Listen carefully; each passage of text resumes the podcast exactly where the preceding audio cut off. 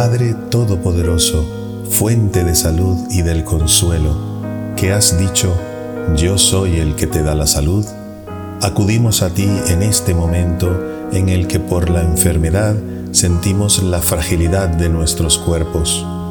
Ten piedad, Señor, de los que estamos sin fuerza y devuélvenos la salud, si es tu voluntad divina.